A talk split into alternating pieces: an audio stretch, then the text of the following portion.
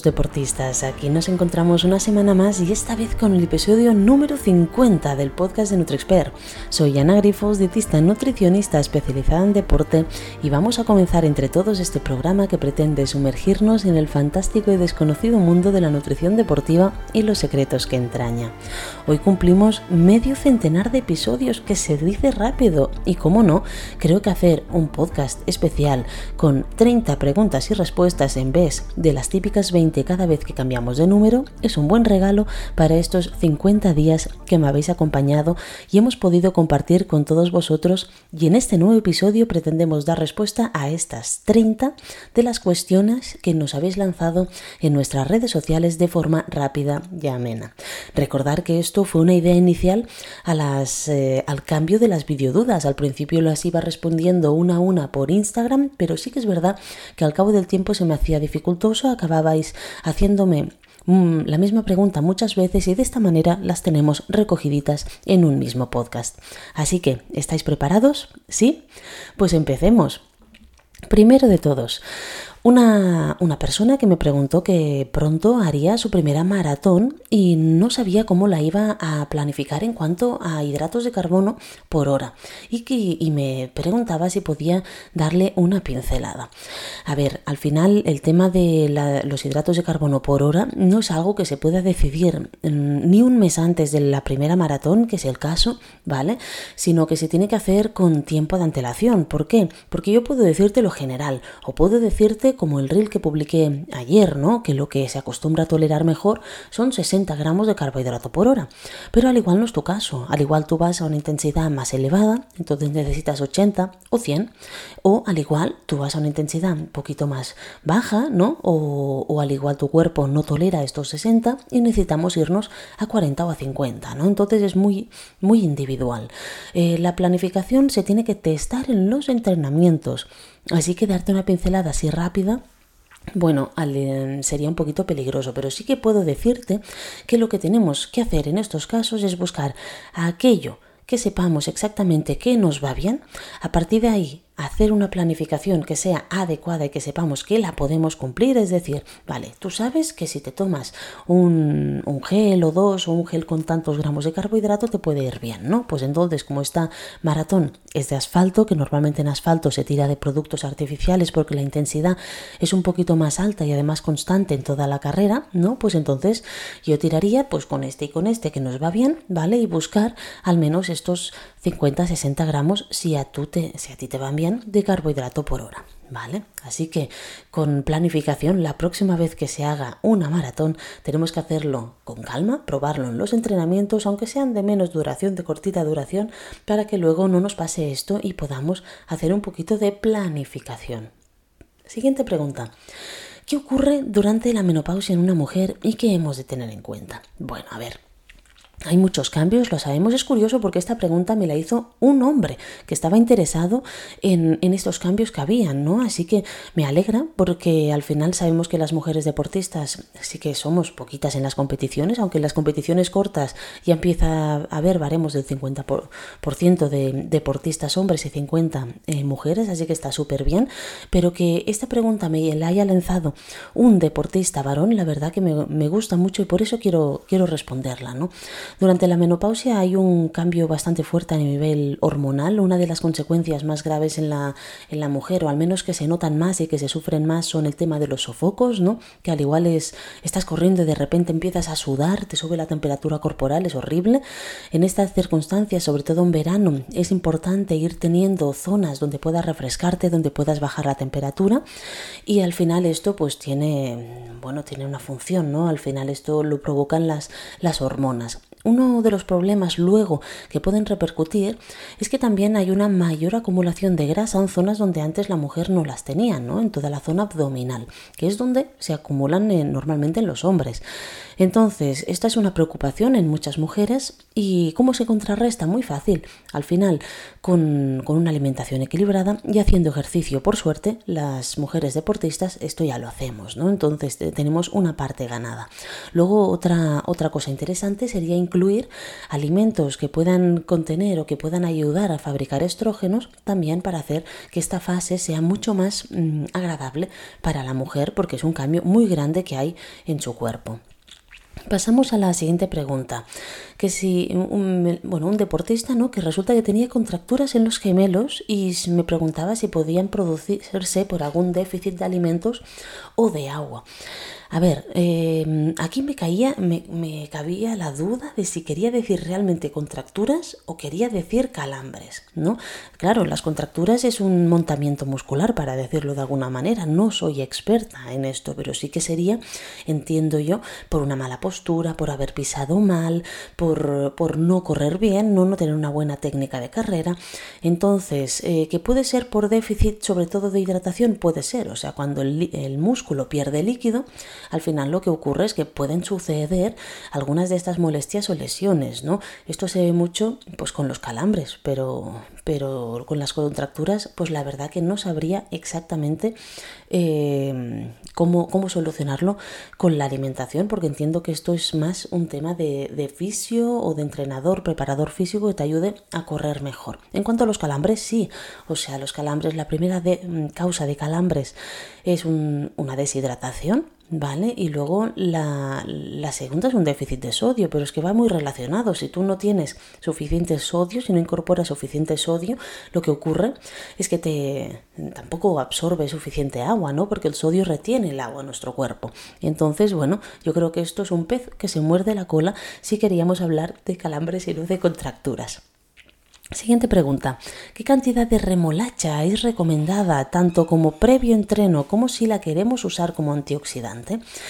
Supongo que me lo preguntas por el óxido nítrico, no por los nitratos que contiene la remolacha, que se ha visto que es un suplemento, alimento además, que actúa como suplemento y nos puede ayudar, ¿vale? Eh, se tienen que hacer todavía muchos más estudios, pero sí que es verdad que, que, bueno, que parece que sí que funciona, ¿no? El problema es que cuando lo hacemos con remolacha natural eh, es bastante cantidad, o sea, estamos hablando de jugo de remolacha que al igual eh, por día tendrías que hacer un medio litro o así eh, de media, media remolacha o tres cuartos de remolacha cada día en función de tu peso. El tema es que esto Hombre, pues es bastante cantidad para hacerlo todos los días. También es verdad que nuestros riñones trabajan más porque al final fijémonos que llega un momento que cuando saturamos, ¿qué ocurre? Pues que la orina sale de color rojo. ¿Vale? Eh, pero rojo sangre, o sea, parece que estés orinando sangre. Entonces esto puede asustar mucho, es una sobrecarga renal también por eliminar todo este tinte ¿no? de, la remolacha y, bueno, al final se optan por otro tipo de eh, suplementos. Ahora, si quieres, eh, o por otro tipo de formatos que concentren más los nitratos y que no provoquen este efecto. Sí que es verdad que si la quieres usar como antioxidante, ahí es diferente, porque la remolacha es súper antioxidante y aquí no necesitas mucha cantidad, al igual un cuarto de remolacha y no hace falta cada día, la puedes hacer cada dos días o incorporarlo los días que, entren, que vayas a hacer tu entreno, no tu competición, pues después, por ejemplo, una ensalada y le incorporas algo de remolacha. O podemos hacer, mm, he visto personas que han hecho un risotto de remolacha, ¿no? O la pasta le hacen una salsa de remolacha, pues esto es fantástico y sí, aquí la podemos usar como este antioxidante natural y tendrá muchísimas propiedades. La siguiente pregunta va muy relacionada, ¿no? Eh, con esto que y las junté, las junté para tenerlas así bien ordenaditas. Me preguntaba un, deportista si la remolacha en polvo también aporta los mismos beneficios. Eh, sí, por supuesto, porque la remolacha en polvo al final lo que hacemos es liofilizarla, ¿no? y conseguir pues, eh, pues esto, este polvo de remolacha concentrado que nos puede aportar exactamente lo mismo y los nitratos ahí no se pierden. ¿no? Em, hay una marca que es la Fit Rabbit eh, que la, descubrí en, bueno, la, sabía que la vendían online pero no conocía ninguna tienda que la vendieran y entonces vi que en Trideporte cuando fui a Ibiza eh, sí que estaba, ¿vale? Entonces, ostras, pues creo que es una una, marca bastante interesante porque tiene incluso formatos grandes para poderlo tener en casa, pero formatos en potito, ¿vale? Y como os he dicho, yo a algunos deportistas sí que se los hacía comprar online porque era muy cómodo si teníamos que viajar fuera. Por ejemplo, cuando fue el Mundial de Tailandia, ¿vale? O deportistas que tenían que viajar a otros continentes, pues esto era muy cómodo porque llevaba, lo llevabas en la maleta y cada día tenías tu ración, ¿de acuerdo? Siguiente pregunta. Ideas para saber qué comer en carrera, ya que sea de fácil digestión, ricos en hidrato de carbono y que no se me seque la boca.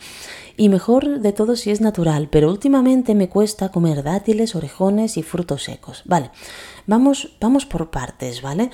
Mm, que sea natural no significa que sea fácil de comer, más bien a veces es al contrario, ¿no? Porque los dátiles, los orejones, pues sí que tienen agua, pero no suficiente, tienen mucha fibra, son más fibrosos, cuestan de masticar y entonces tienes que comerlo en según qué circunstancias, según qué entreno, según qué deportes.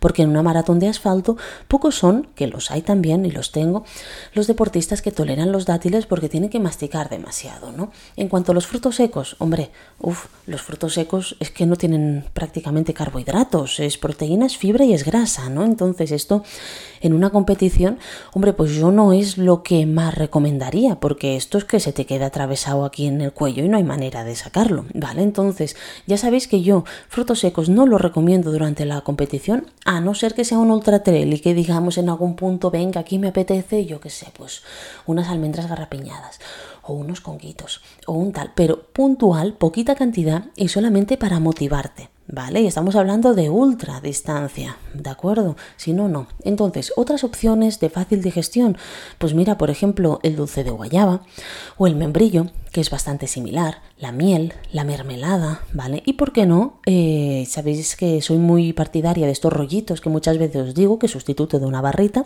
y los que me decís que son más fáciles de ingerir son los que untáis con mermelada y luego los enrolláis. Así que estas son otras opciones que puedes tener en cuenta. Y como no, no puedo olvidarme de mencionaros los potitos que sabéis que me encantan, ¿vale? Y además nos, nos ofrecen pues todo, toda esta además hidratación y carbohidratos. Así que aquí tienes otras opciones para tener en cuenta en tus entrenos. Y una que no la digo, pero que también es una gran idea, es la fruta confitada. Es fácil de masticar, es como una barrita eh, con azúcar por encima, ¿vale? Y la verdad que no deja de ser una fruta, aunque, hombre, saludable para un día que no entrenes, no, pero cuando estés entrenando, pues, ¿por qué no? ¿Vale? Es otra opción rica en carbohidratos, fácil de masticar. Siguiente pregunta, ahora sí. ¿Me puedes recomendar algo dulce que no lleve fructosa o sea bajo en fructosa para tomar en competición? Bueno, supongo que te refieres a ver, mm, muchas de las cosas que se usan en, de forma natural, pues claro, provienen de la fruta, ¿no? Entonces, la fruta, a no ser que sea el plátano verde, ¿vale? Que es más bajo en fructosa, sí que suele llevar bastante fructosa. Entonces, eh, si te puedo recomendar algo más, pues por supuesto, podríamos encontrar alguna cosilla. Por ejemplo, este pan de molde, ¿no? Estos rollitos eh, untados con mermelada que no lleve fructosa, ¿de acuerdo? Que las hay, pues entonces puede ser una buena idea. Otras opciones sería ya tirar directamente de, de, productos, de marcas que usen otros carbohidratos que no sean fructosa, ¿vale? Por ejemplo, las marcas que en estas personas que no son tolerantes a la fructosa que mejor les van suelen ser eh, 26ers porque tiene unos geles que son de ciclo de extrinas y luego Oversteams, ¿vale? También hay otros, eh, pero sí que ahora mismo me vienen a la cabeza estos dos. Pero si buscáis, hay una página web que si vosotros ponéis eh, geles sin fructosa para deportistas, hay un recopilatorio de, tres o cuatro que os pueden también ir muy bien. Así que no cerréis solo en una cosa, ir probando. A veces pues eh, nos va a ir bien y a veces nos va a ir mal, ¿vale? Pero el tema es tener un amplio abanico de opciones para que no nos quedemos con una o dos opciones y que luego las aborrezcamos. Porque si a ti pues tienes intolerancia a la fructosa, ostras, no te quedes solo con un producto, busca y busca y busca. Yo a mis deportistas que son intolerantes a la fructosa a veces los tengo amargados, ¿no? me dicen, pero Ana, ¿por qué tengo que seguir probando si esto ya me va bien? Porque lo puedes aburrir, ¿vale? Entonces, bueno, eh, toca pues seguir probando, aunque a veces sea un trabajo fatigoso, pero es el trabajo de test que nos va a llevar luego al éxito. Sigamos. ¿Es necesario suplementar en B12 si soy vegano pero tomo tofu, seitán, legumbres y eura? Es una, es una pregunta muy interesante, incluso si no eres vegano y eres ovolacto vegetariano. Vale, entonces, ¿es necesario? Pues depende. Hoy día, así como hace unos años, podía decirte que sí, con absoluta certeza, porque el tofu, el seitán y las legumbres no contienen B12, no hay ningún alimento en el reino vegetal que contenga B12. Ahora, eh, sí, ahora mismo la cosa ha cambiado un poco. ¿Por qué? Porque marcas como Eura, como Beyond Meat, eh, como de Vegan Butcher, ¿vale? Incorporan B12 en sus productos que son productos de, son proteínas, ¿vale? Entonces no son verduras. Que a mí el otro día un poco más y me da algo cuando un, un padre le dijo a su hijo, ¿no te gusta esto de esta marca? Pues tómalo que no deja de ser verdura. Y era, no me acuerdo si era una marca tipo Eura. Y digo, a ver, no, esto no es verdura, es proteína, no nos equivoquemos. ¿De acuerdo? Entonces no puede ser lo mismo. Pero sí que es verdad que estas marcas, aunque sean proteínas vegetales, incorporan B12. Entonces, ¿es necesario suplementar? Sí, a no ser que sustituyas absolutamente todas las proteínas por marcas como estas, que son pues un poco más procesadas, ¿no? Que el tofu, el seitán o las legumbres, que son productos que podríamos hacer incluso en casa y que entonces pues eh, no llevarían esta B12 porque no están procesados, ¿de acuerdo? Así que, ¿es necesario suplementar? Bueno, ya lo sabéis, yo soy vegana, me suplemento desde el primer día eh, y no pasa nada tampoco. Además, eh, de esta manera, si hay algún periodo de tiempo, yo no sé, que nos vamos de vacaciones o nos vamos a casa de los padres o al pueblo y estamos un mes fuera, pues como la B12 se acumula en el cuerpo, ¿vale? Si en ese mes no la tomo, no pasa nada, pero que de forma habitual sí, sobre todo si no hay una persona detrás que pueda decirte, vale, consumes suficientes productos de estas marcas que contienen ya B12 y entonces no hace falta que la tomes, ¿de acuerdo? Siguiente, ¿cómo reaprovechar todo lo que nos queda de Navidad? Esto es una, es una, pregunta que me va como anillo al dedo. Os tengo que decir una cosa, voy por orden, ¿vale? Entonces, todas estas preguntas hace tiempo que las tengo. Y esta me fue como anillo al dedo. Revisándola, resulta que me quedó de, eh, apuntada del año pasado que no la había hecho. Y digo, calla, digo que la tengo que poner, digo que esta se me ha colado, ¿vale? Oye, somos personas, también me equivoco, ¿vale?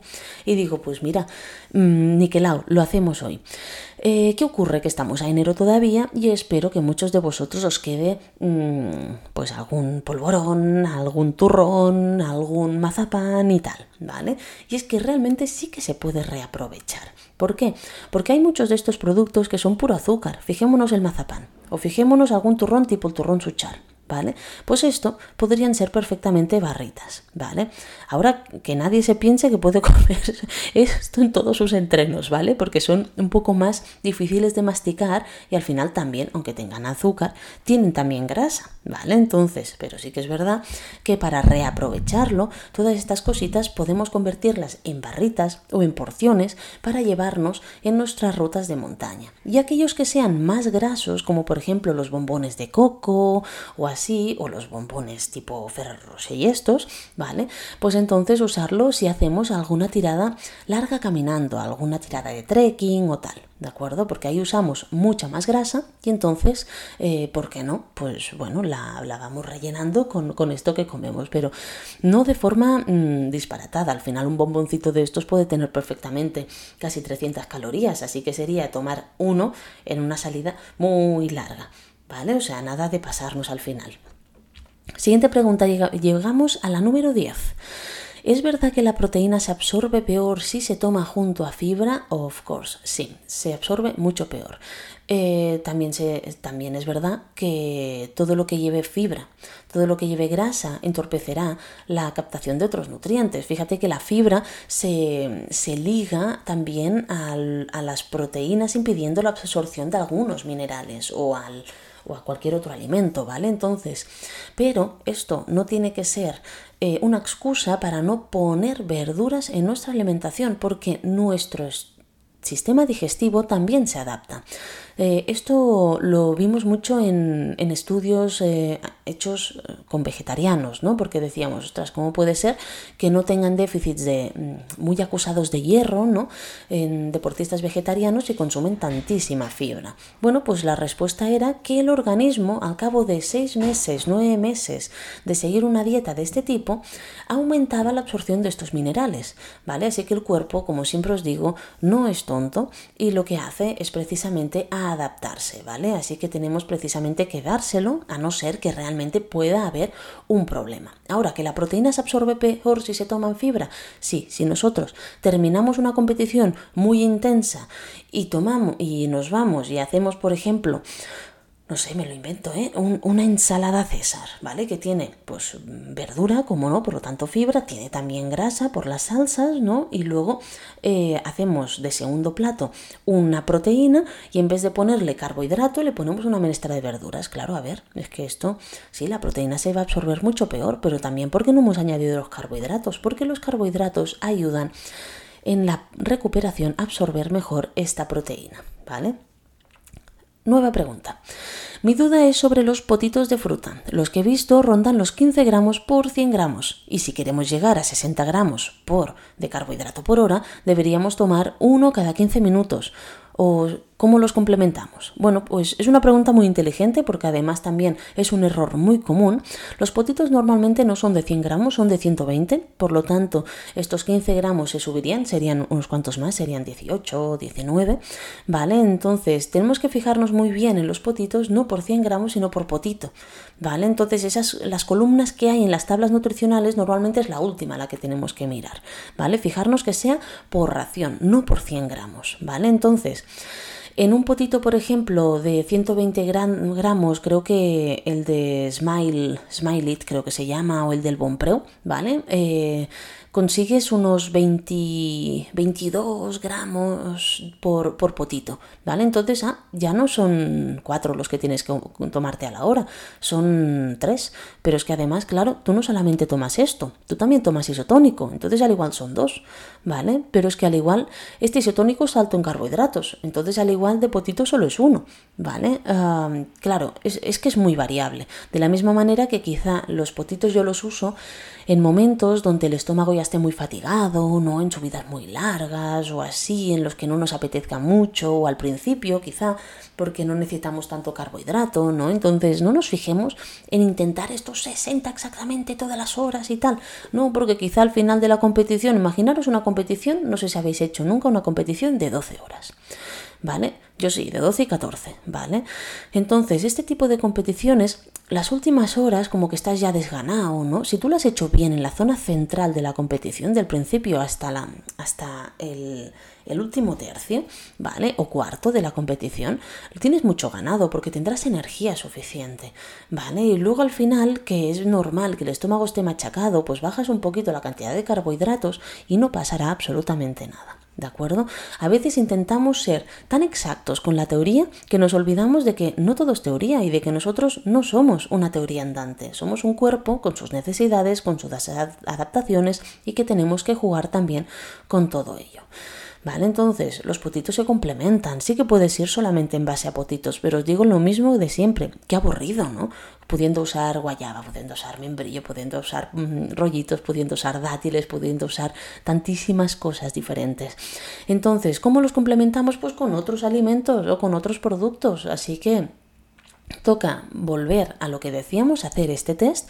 Yo recuerdo precisamente que si sois unos amantes de, los productos naturales, que tenemos activos precisamente todavía el curso de alimentación natural en competición, donde además de daros muchas de estas ideas eh, de carbohidratos, dulces, salados, os enseñamos a preparar geles, barritas y gominolas naturales en casa que se pueden congelar y tenerlas siempre disponibles. ¿De acuerdo? Sí, Siguiente pregunta. Eh, no acabo de decidirme a probar los potitos porque veo mucha cantidad, los 120 gramos que pesan para conseguir solo 20 gramos de carbohidrato. Mira, eh, lo he enlazado con la siguiente con la, pregunta anterior. Es normal al principio ¿no? que nos eche un poco atrás, porque realmente si nos paramos a pensar, si somos más asiduos a tomar barritas, otros alimentos, ¿vale? Por ejemplo, un dátil medjol que te puede dar perfectamente 25, 30 gramos de carbohidratos, ¿no? Pues claro, pensar que 120 gramos de potito nos dan 20 gramos o 22 solo de carbohidrato, pues ostras, como que lo vemos muy grande, ¿no? Pero es que la verdad es que no solamente nos aporta el potito los carbohidratos, sino también el líquido.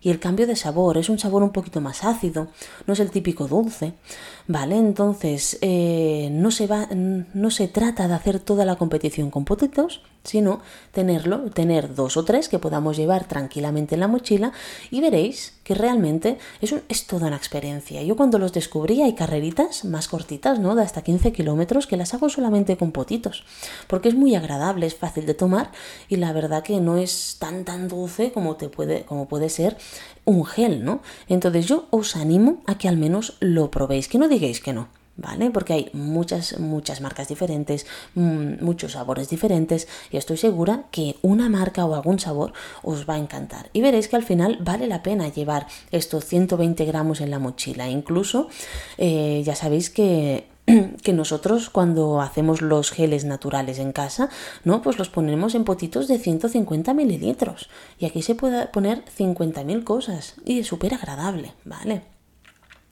Siguiente pregunta. A veces me dicen que estoy enfermo porque me pongo muy delgado en algunos momentos de la temporada. Esto es una, una, bueno, una pregunta, un comentario ¿no? que, me hacéis muchos, ¿no? Ostras, resulta que estoy en plena temporada y he adelgazado estos 2-3 kilos y la, vez, la gente me pregunta si me pasa algo. Es curioso porque cuando te engordas no te dicen que te estás poniendo gordo, ¿no? Entonces a mí es, esta, es, este comentario como que me toca mucho las narices porque si lo dices, lo se tiene que decir con mala fe. Porque realmente, eh, si la persona estuviera enferma de verdad y tú vieras que está enferma, no le dirías, eh, oye, estás enfermo, ¿no? O sea, dejarías que fuera la persona la que te, te lo dijera o te callarías. Eh, al fin y al cabo es normal ponerse delgado, es normal que, se chupe un poquito la cara, porque ahí en la cara también hay reservorio de grasa, ¿no? Eh, que es lo que marca un poco pues todo lo que son las, líneas faciales. El deportista lo pierde porque hay algunos momentos en los que si quiere aumentar rendimiento, pues sí o sí tiene que afinar, ¿de acuerdo? Ahora, eh, no se puede estar fino, fino, fino, fino toda la temporada. Esto es un error. Así que lo que dice este deportista, ¿no? De que se pone muy delgado en algunos momentos de la temporada es lo mejor que puede hacer, porque es así como se hace. La temporada oscila según nuestros objetivos y en nuestros objetivos más importantes es cuando tenemos que llegar más fino. No antes, ni después, ni mantenerlo todo el año. Ahora, que te dicen que estoy enfermo, pues bueno, una, una contestación muy, muy interesante podría ser, ah, no, yo estoy, estoy muy bien. ¿Y tú que mm, has subido de peso? ¿Te ocurre algo? ¿Tienes eh, hipotiroidismo? ¿Vale? Con todo el respeto, con todo mi respeto a las personas que tengan hipotiroidismo. Pero es que a veces eh, son preguntas que ya no deberíamos hacer. Porque de la misma manera que cuando te engordas, pues no te gusta que te lo digan, ¿no? Pues, pues oye, pues cuando me pongo delgado, tampoco. ¿Por qué? Porque además es porque soy deportista, hijo mío. Si fueras tú deportista lo entenderías. Pero bueno, esto creo que solamente lo entendemos nosotros como deportistas que somos. Siguiente. ¿Sueles recomendar multivitamínicos a tus deportistas? Mm, no, no. Esta, esta, es una pregunta que me hacéis muchos. O, a veces me venís a consulta y me empezáis a decir, sí, porque yo tomo esto, tomo lo otro, tomo el tal, tomo el cual. Es que no quiero ni decir nombres. Eh, no lo recomiendo, porque es que tendríamos que ser capaces de tomar todas las vitaminas y minerales necesarias con nuestra alimentación. Y en cualquier caso, si recomendar alguno, sería alguno que hubiera en déficit, no un potipoti de todo, porque al final los potipoti de todo a mí me hace mucha gracia porque hay multivitamínicos de estos que te ponen zinc, calcio y hierro en el mismo producto, zinc, calcio y hierro. ¿Sabéis qué? Estos tres minerales se absorben por los mismos transportadores. ¿De qué me sirve que me des un poti poti de todo? De nada. Así que no, no soy asidua, no me gustan nada los multivitamínicos. Si un deportista necesita algo en concreto, se lo daré, pero aparte. Es decir, ¿qué necesita hierro? Vamos a dar hierro. ¿Qué necesita zinc? Vamos a dar zinc, pero lo tomarás esto aquí y esto allá. ¿Vale? ¿Necesitas alguna vitamina en concreto por A, B o C? Pues también lo tomarás, pero ¿cuándo? Aquí, aquí, aquí. ¿Por qué? Porque ¿qué hacemos con los multivitamínicos? Los tomamos en ayunas y hay muchas vitaminas que no se absorben en ayunas porque necesitan grasa, la presencia de grasa para ser absorbidas, las vitaminas liposolubles, como una muy importante para el deportista como es la vitamina C. ¿Vale? Así que imaginaros si es importante tener en cuenta todas estas cosas. Si alguien os recomienda un multivitamínico, desconfiad, huid, porque, porque al igual no, no, no estamos bien. Ahora, sí que es verdad que en algún caso concreto muy esporádico, como puede ser irse a maratón de sables, pueda recomendar algo de esto, a una Titan Desert. ¿Pero por qué? Pues, pues todos entendemos, ¿no? Lo que es maratón de sables. Vale, pues en algún caso de estos puede ser que sí lo llegue a recomendar, pero ya está. en deportistas normales, no porque tenemos toda, toda la gama de alimentación para poder suplementarnos correctamente y que no nos falte nada, ¿vale? Siguiente pregunta. Eh, llegamos al Ecuador a las 15. ¿Sueles recomendar magnesio a tus deportistas? Sí, sí, el magnesio es un mineral que suelo recomendarlo bastante porque ayuda a esta relajación, ¿no? a, a este tono muscular y, entonces lo que hago pues es recomendarlo o dos, tres horas antes de entrenamientos o de competiciones intensas. Incluso si hay alguien que es muy propenso a calambres y que incluso con, y, con la hidratación, las pautas de hidratación y de sales sigue sufriendo de calambres, entonces pues eh, le puedo recomendar magnesio las últimas dos, tres semanas en función, ¿vale? Pero siempre controlado y siempre tiene que haber un porqué. ¿vale? Un porqué profesional detrás, que te diga por qué tomo magnesio, por A, por B o por C. Si no, no lo tomes, ¿vale?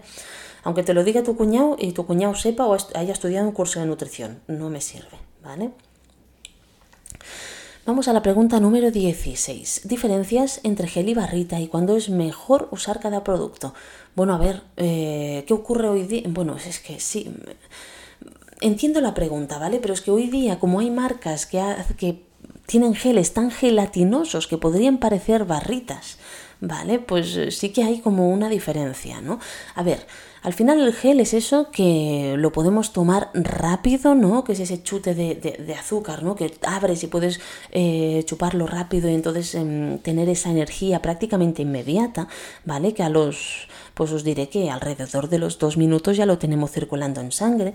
Y luego las barritas son aquellas que tardan un poquito más, ¿vale? Pero es que hay barritas que tardan 3-4 minutos a llegar a sangre, como pueden ser las que son más tipo gelatina, ¿no? Como, no sé, a ver, la la ND3 Solid o las barritas de Nutrinovex, ¿vale? Que son así gelatinosas, pero luego puede, pueden haber otras, como por ejemplo la que sacó Maurten, ¿vale? Que es así más de cereal, que estas puede tardar... Mm, 15, 20 minutos a llegar a sangre. ¿Por qué? Por la diferencia, por el tipo de carbohidratos que usan, ¿vale? Entonces, cuanto más dura o difícil de masticar es la barrita, tipo flapjack, por ejemplo, más tarda en llegar a sangre.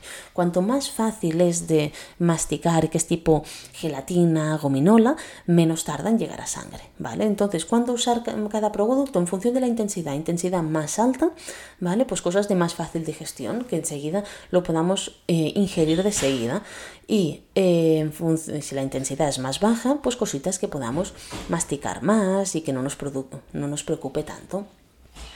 Pregunta número 17.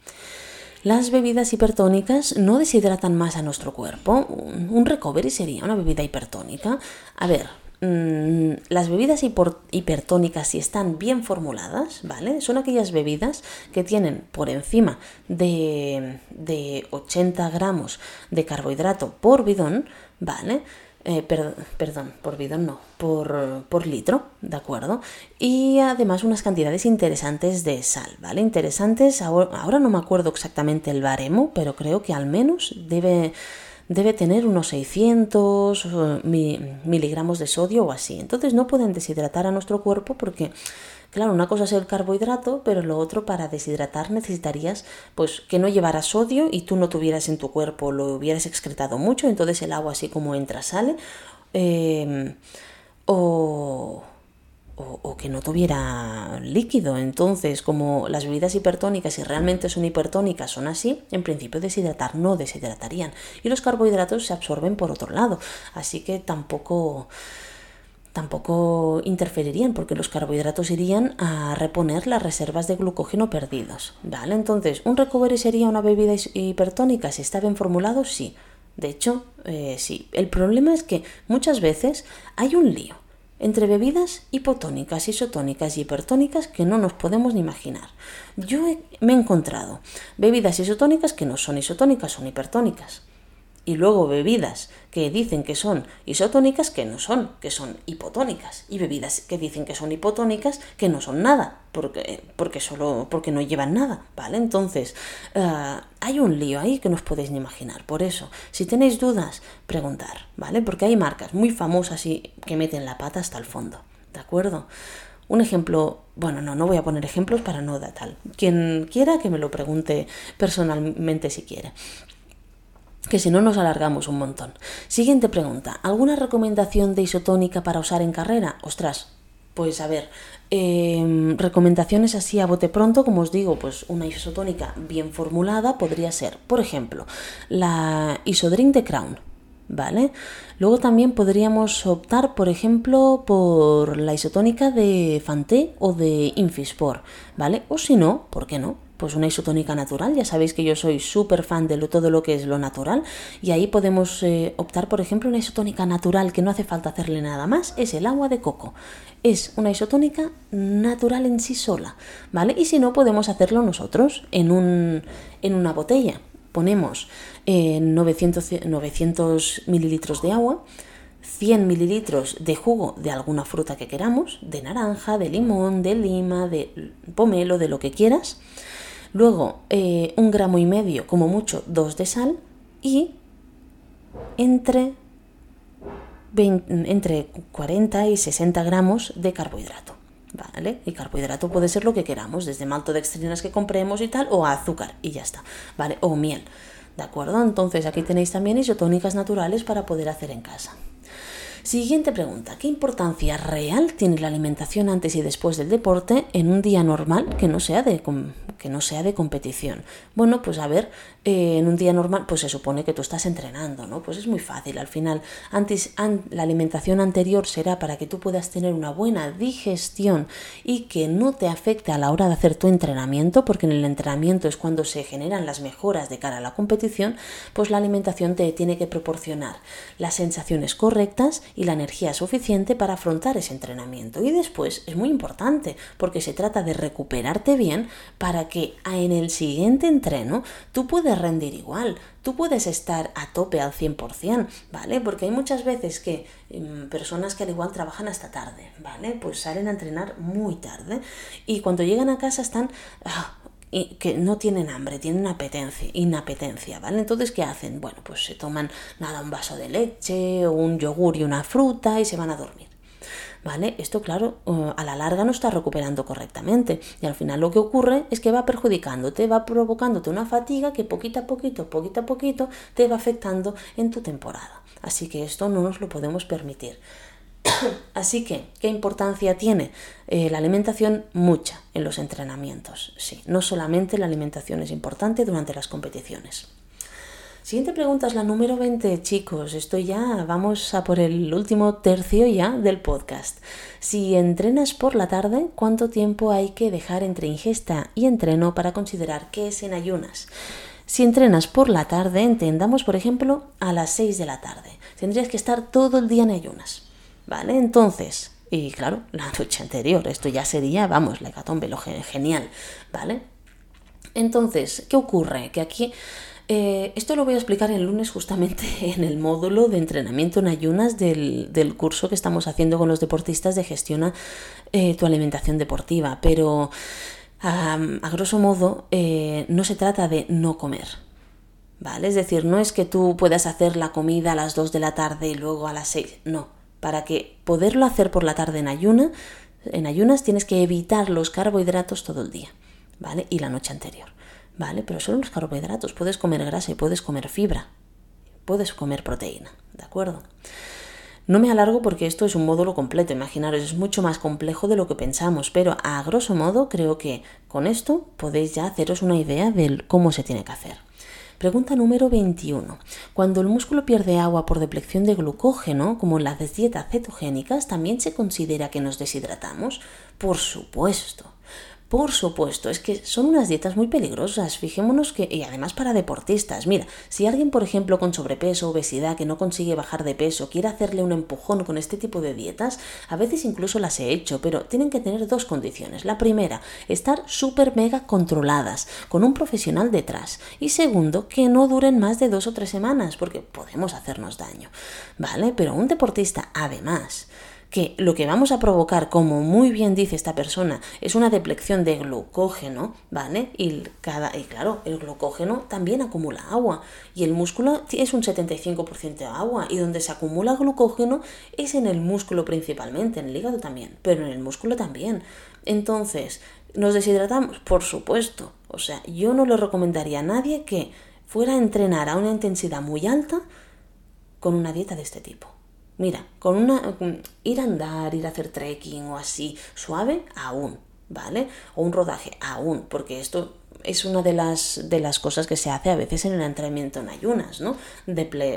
hacer una deplección de glucógeno y luego entrenar para favorecer el uso de las grasas. Eso está bien, ¿vale? Pero en entrenamientos suaves, en entrenamientos que no sean intensos y una duración controlada, ¿vale? Y luego tiene un inicio y tiene un final, ¿de acuerdo? Pero eh, hacerlo todo con una dieta cetogénica siendo deportistas puedes hacerte daño hasta el punto de lesionarte. Así que no, eh, no, no, no lo recomiendo, ¿vale? En deportistas una cosa es hacerlo puntualmente en estos entrenos en ayunas y la otra hacerlo siempre.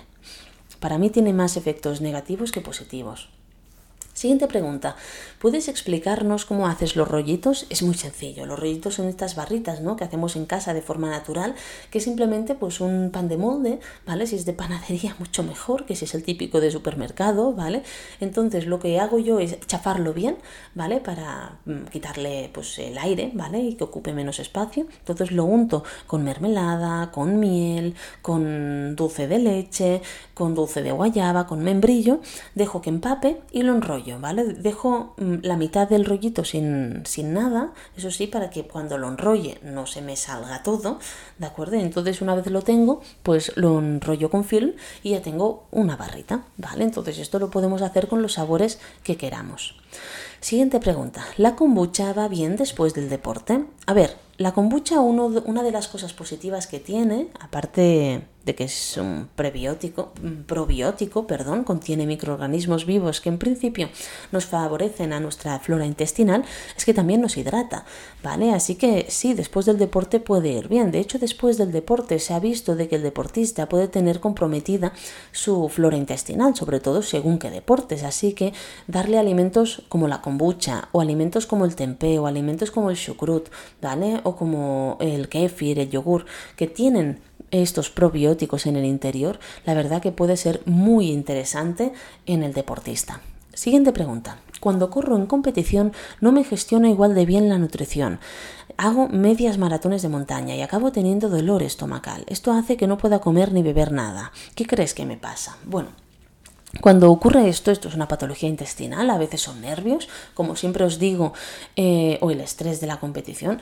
En la competición eh, siempre toleramos algo menos que en los entrenos y luego también la intensidad es diferente. Entonces, eh, puede ser que en los entrenos largos nos hayamos gestionado muy bien, pero los entrenos largos suelen ser a una intensidad más baja, ¿vale? Eh, y en la competición nos encontramos que la intensidad es más alta, tenemos ese estrés añadido, entonces normalmente yo lo que hago es bajar un poquito la carga de carbohidratos asegurar la hidratación y sobre todo ir con alimentos naturales. Yo creo que lo que te pasa es un cúmulo de todo.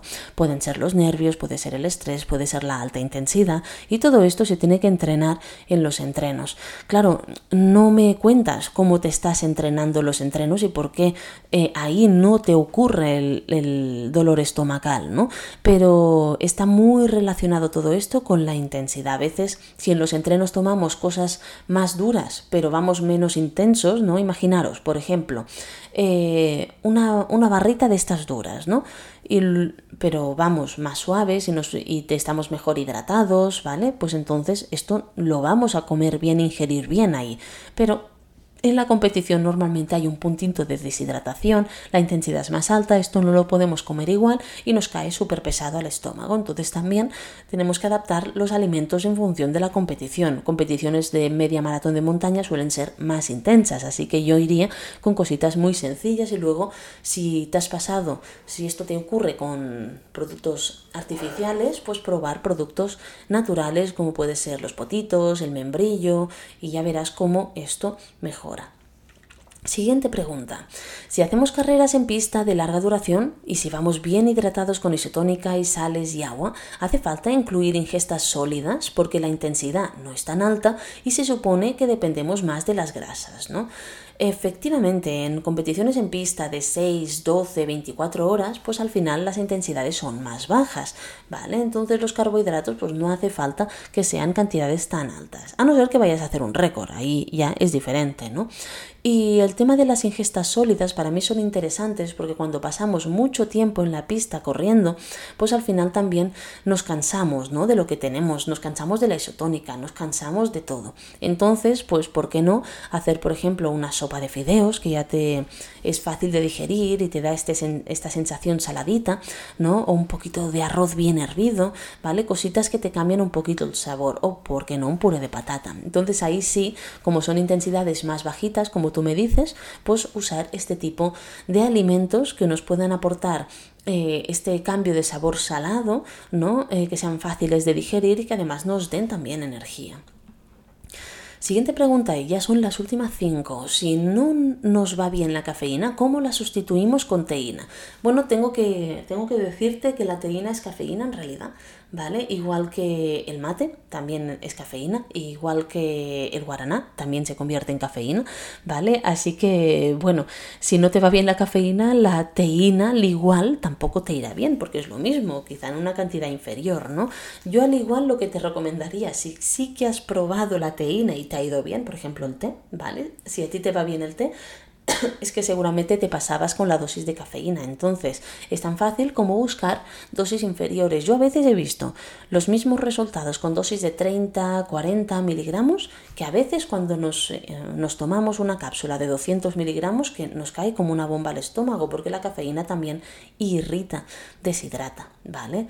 Eh, si me lo dices, por ejemplo, para tomar un café a primera hora de la mañana, ¿vale? Bueno, pues un té puede ser una opción o si no, algo que no contiene cafeína podría ser la achicoria. La achicoria es lo que se usaba aquí en la península anteriormente a que llegara el café y tiene un sabor, un olor, una textura muy similar. Entonces la venden en polvo, achicoria 100%, la puedes eh, comprar y hacértelo como un café soluble y esto es una opción muy interesante a tener en cuenta. Siguiente pregunta. ¿Por qué es importante hacer un vaciado de cafeína? Bueno, pues eh, más que nada para el, el, cuerpo puede mantener algo de cafeína circulante hasta tres semanas después. ¿Vale? En, en, cuerpos muy resistentes. Entonces, cuando tú haces un vaciado, lo que haces es desacostumbrar el cuerpo a esta cafeína. Hay personas que le sienta fatal, ¿eh? que le sienta, tienen dolor de cabeza, o sea, tienen un, un, mono, porque siempre os lo he dicho, que la cafeína es la droga psicoactiva más consumida en el mundo. Entonces, puede provocarte este mono. No pasa nada, simplemente hay que conocerlo, ¿vale? La desintoxicación son tres semanas de la cafeína y luego lo bueno es que como nos hemos desacostumbrado, cuando tú aportas una cantidad inferior de cafeína, la notas más. Yo esto lo recomiendo que lo probéis todos, porque cuando estáis tres semanas sin cafeína, pero claro, sin cafeína, sin teína, sin guaraná, sin mate, ¿vale? Que es lo mismo, tres semanas. Luego, cuando lo incorporáis, veis que, tiene un efecto mucho más grande del que creíais, ¿vale? Porque claro, al final provoca esta, esta reacción, ¿no? Esta situación de, de, que te, el cuerpo se acostumbra y entonces ya no nos hace el mismo efecto que nos hacía antes. Estas personas, por ejemplo, que son capaces de tomarse un café antes de ir a dormir, pues, pues bueno, seguramente necesitarían hacer un, un vaciado de cafeína, ¿vale? Siguiente, ¿el magnesio puede ir bien para descansar mejor tras una tirada larga? A ver, os lo he dicho antes, eh, el magnesio sirve, bueno, tiene un componente de que ayuda, ¿no? A destensar el músculo, entonces, bueno, si tú te ves que tienes los músculos realmente pues como muy cargados, pues eh, sí podría ir bien. Ahora, eh, tanto como para descansar mejor, hombre, depende de cómo haya sido el entreno, yo creo que esto no, no, te, no, va a ser suficiente, ¿no?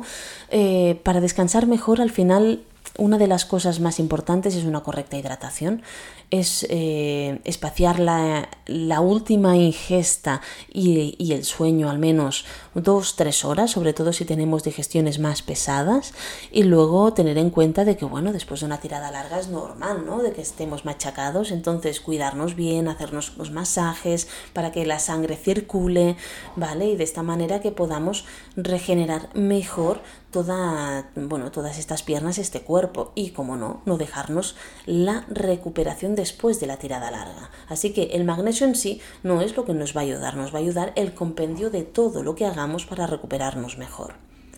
Siguiente pregunta. ¿Entre él es bueno subir un poco de peso y luego ir afinando cuando vayan llegando las carreras o es mejor mantenerse igual todo el año? Os lo he respondido antes con la pregunta de de que a veces nos hacen, ¿no? De, oye, que estás enfermo, te pasa algo. Bueno, pues efectivamente, eh, cuando nosotros tenemos un objetivo, ¿vale? Entre en cualquier deporte, ¿eh? porque esto ocurre en todos los deportes. Eh, nosotros tenemos este objetivo, tenemos que llegar a ese objetivo lo más finos posibles, pero esto aumenta o se reduce en función del momento. Es decir, cuando tú terminas el objetivo, lo importante es volver a subir un poquito de peso, porque hoy día, como la temporada de trail justamente es tan larga que es todo el año, que ya no hay una temporada bien marcada de descanso, ¿vale? Porque tenemos competiciones, empezamos con Transgran Canaria, ¿vale? Y terminamos con la tres días Trail Ibiza, que una es en febrero y la otra es en diciembre, ¿de acuerdo? Es decir, que si te lo planteas puedes ni hacer descansos, pero sí que es verdad que es muy importante organizar esos descansos, organizar esa temporada y si tú tienes una temporada muy larga que empiezas en febrero y terminas en diciembre o ya enlazas otra vez eh, para, o empiezas en, diciembre y, sigues en febrero, ¿vale? Pues hacer unos pequeños descansos, uno o dos a mitad de temporada, ¿vale? En las que subas de peso. Y de esa manera, pues todo va a funcionar mucho mejor porque tu cuerpo va a tener la capacidad de recuperarse, ¿vale? Y es importante, yo les obligo a mis deportistas en algunos puntos de la temporada, por ejemplo en verano, si si en verano ellos pues eh, no tienen ninguna competición después de verano, por ejemplo, si no hacen ni Canfranc, ni Desafío Orbión, ni Ultra Pirineo, ¿vale? Que es muy, mm, son carreras muy al inicio de, la, de, septiembre, octubre, pues entonces lo que hago es hacerles subir un poquito de peso entre julio y agosto para luego en septiembre ir afinando de cara si tienen alguna competición a final de año, ¿vale? Así que eh, no es mejor mantenerse igual todo el año, a no ser que alguien tenga uno de esos metabolismos que es que les cuesta mucho subir o bajar de peso, ¿vale? Entonces ya es diferente, pero es que va a metabolismos y estos, estas personas son las, las eh, que menos hay, ¿vale? Normalmente todas las demás necesitaremos ir subiendo y bajando, oscilando un poquito, que no estoy hablando de 5 kilos arriba, 5 abajo, ¿eh? Estoy hablando de dos kilos o al igual tres se nos puede ir en algún momento de la temporada, como ahora después de Navidades, ¿no? Pero ya está. Última pregunta, deportistas, sobre una persona que me dice que vio en un podcast eh, comentarios sobre el agua de mar y que no sabe cuándo usarla ni si vale la pena usarla. Mira, eh, el agua de mar eh, puede ser una muy buena opción, no para complementar la alimentación como nos, nos lo han vendido, ¿vale? Porque el agua de mar al final sí que tiene minerales, pero esos minerales los obtenemos de los alimentos, ¿vale? Y un exceso de sodio nos puede perjudicar. Además, el mar Mediterráneo, si cogéis agua de bueno, si el agua que escogéis desde el mar Mediterráneo es uno de los mares más salados que hay en el mundo, ¿vale? Entonces, hombre, no nos pasemos, no hace falta tomar, tomar un exceso de sodio, ¿vale? Pero como sabéis, el deportista necesita sodio durante sus entrenos, ¿no? Entonces, em, hay veces estas personas que les cuesta muchísimo tomar eh, las píldoras de sales, ¿vale? O isotónicos, que al igual prefieren hacer un sorbo de un bidoncito que lleven de agua de mar y de esa manera obtener la cantidad de sodio que necesitan. Es una opción. ¿Vale la pena? Sí, ¿por qué no? Así que es algo a tener en cuenta de cara a si os molesta tener que llevar tantas sales. Tener en cuenta que hoy día ya hay muchas marcas que incorporan sal en sus productos, así que creo que ha llegado el momento no solamente de contar carbohidratos, sino de empezar a contar sodio en nuestras horas de entrenamiento. Y deportistas, ahora sí, finalizamos estas 30 preguntas rápidas del 50 episodio de nuestro podcast. Espero que os haya gustado y poder veros el próximo sábado en un nuevo episodio del podcast de NutriExpert. Si tenéis más dudas sobre nutrición deportiva o queréis un asesoramiento individualizado, no dudéis en poneros en contacto con nosotros en info.nutriexpert.com o en nuestras redes sociales arroba nutriexpert y arroba anagrifols.